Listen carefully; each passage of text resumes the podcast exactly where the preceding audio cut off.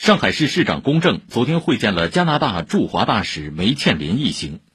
龚正表示，1985年和2011年，上海分别与蒙特利尔市、魁北克省结为友好城市。2020年中国花卉博览会在沪举办期间，来自加拿大的魁北克花园为观众带来一抹亮色。面向未来，欢迎更多加拿大企业亮相进口博览会，并来沪兴业，加强创新合作。强化友好港口和友城交往，实现更高层次的互利共赢，为两地人民谋取更大福祉。梅建林说：“希望进一步深化两地在健康医疗、金融服务、清洁能源等方面的合作，共同谋划未来发展。”